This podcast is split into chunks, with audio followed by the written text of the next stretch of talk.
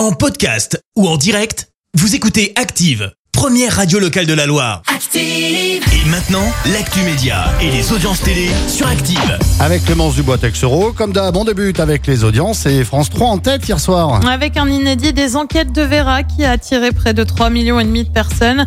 Euh, Ça représente 16% de part d'audience. Derrière, on retrouve TF1 avec le film Captain Marvel. Euh, France 2 complète le podium avec Les Apparences et Benjamin Biolay au casting.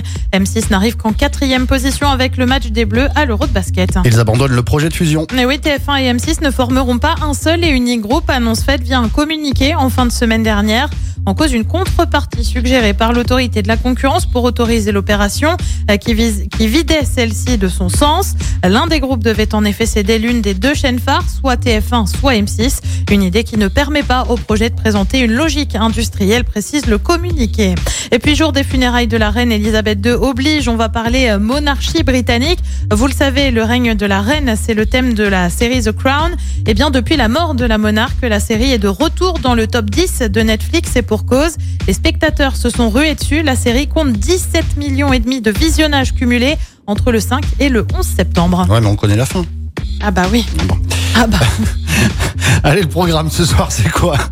Sur TF1, bravo Sherlock. Sur TF1, c'est la série Les Combattantes, une série aussi sur France 2 avec Les Rivières Pourpres. Sur France 3, c'est un film Fahim. Et puis euh, sur M6, bah, comme tous les lundis, hein, c'est L'amour est dans le pré, c'est à partir de 21h10. Merci beaucoup Clémence. Clémence qu'on en retrouvera tout à l'heure, 10h pour l'actu, dans un instant. Merci, vous avez écouté Active Radio, la première radio locale de la Loire.